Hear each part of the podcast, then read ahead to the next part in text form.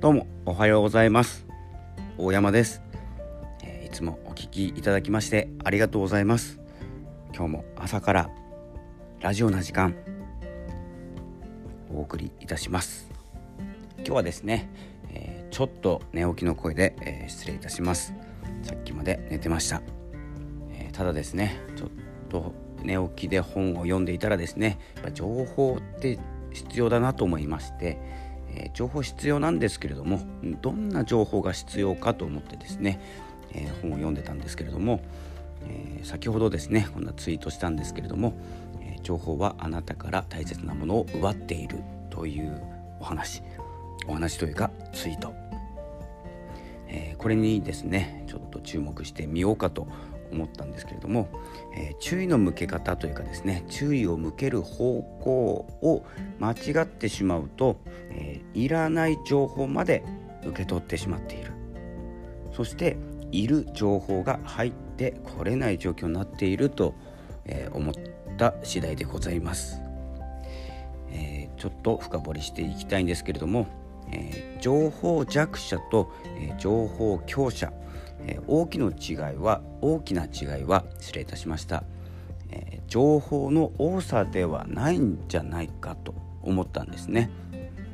えー、情報をコントロールしているか情報にコントロールされているかの違いです、えこの情報弱者というのものはやっぱりですね情報強者、え情報に強い人に搾取されるというようなですね、えイメージを持っているんです。僕の話なんですけど、えそれをですね、えー、防ぐためにはどのような情報の受け取り方をしなければいけないかということを、え、皆様にお伝えしたい次第でございます、え、コントロールということはどういうことなのか、え先ほどですね、え選別するとかですね必要な情報を得るとか、えちょっと抽象的なこと言葉でですね表してしまったんですけれども、え、そんな選別といってもですねどう選べばいいかみんな情報は必要だと思って取り入れてるわけです。ただそれが自分に必要かどうかがですね結果でしかわからないということで、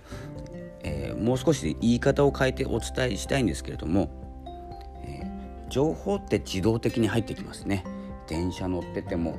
まあ、車乗ってたら分かんないんですけれども、まあ、いろんな情報目に入ってくるものは全て情報ですので、えー、自動的に入ってきます。自分が学ばなくても、えー、欲しいと思わなくても入ってきます、えー、この情報をですね、え受け身になっていると弱者になってしまうんではないかと思います。この受け身というものもちょっと掘り下げますと、えこのようにですね自分のことを強者というわけではないんですけれども、えー、発信をする発信をするためには自分で取り入れてから分別して全部発信してないですよね。何かを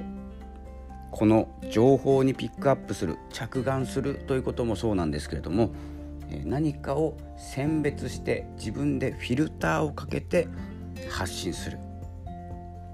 これがですね情報強者になる。秘訣というかですね方法になります。これをしないとですねコントロールされてしまう。いつまでも受けていると次々に新しい情報やお得な情報とか入ってきます。これ必ず入ってきますから。お得に見えたら飛びついてしまったり新しくて良いものに見えたら飛びついてしまったりするんですけれども情報強者というのはえー、僕のことではないんですけど情報強者と呼ばれる人は、えー、何をしているかというと、まあ、発信をするたびに、えー、新しいものを見つけるんですけど全て取り入れるわけではないんです。えまあ、知識武装をしてると思うので、えその武装でまず防ぐことができるんですけど、えそこで重要かどうかをまず選別できるんですそして発信しますまずですね何をしなければいけないかというと情報のペースというのはものすごく速くて大きいんですね。そこをですね振り、ま、それに振り回されないように自分のペース自分の要領で立ち向かうということが、え、情報強者情報をコントロールする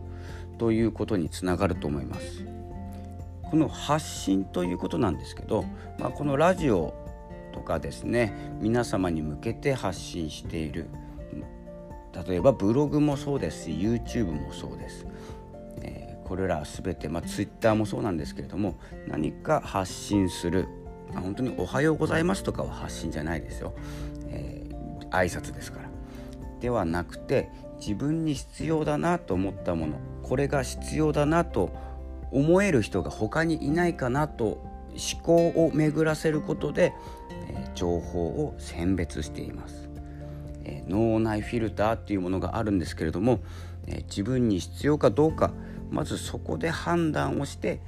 判断された選ばれたものだけを発信していく、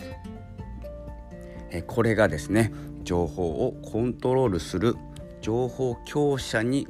向かう道になっております、今日はですね朝一発目のラジオ、えー、こんな時間に、えー、発信しますが、えー、情報に関する大事なことだと思いましたので、え今日はですねラジオを借りてお伝えさせていただきました。ぜひですね、まあ、ラジオもやってほしいんですけれどもブログは書きましょう。本を読むブログを書く。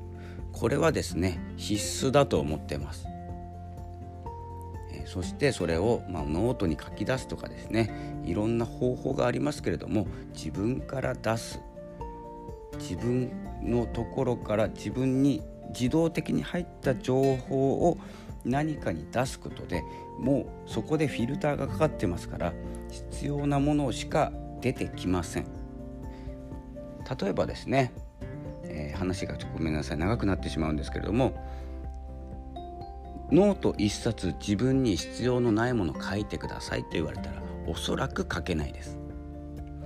それよりも必要なものを書いてくださいと言われた方がスラスラと書けると思います。えこのようにですね、まあ、考え方次第ですし、えー、何を正解とか何が正しいとかっていうわけではないんですが、えー、この情報に関して、お伝えしたいと思いましたので、えラジオを撮らせていただきました、今日もですね、え天気はいいのか悪いのか天気いいですね、えそれではですね今日も、え元気に、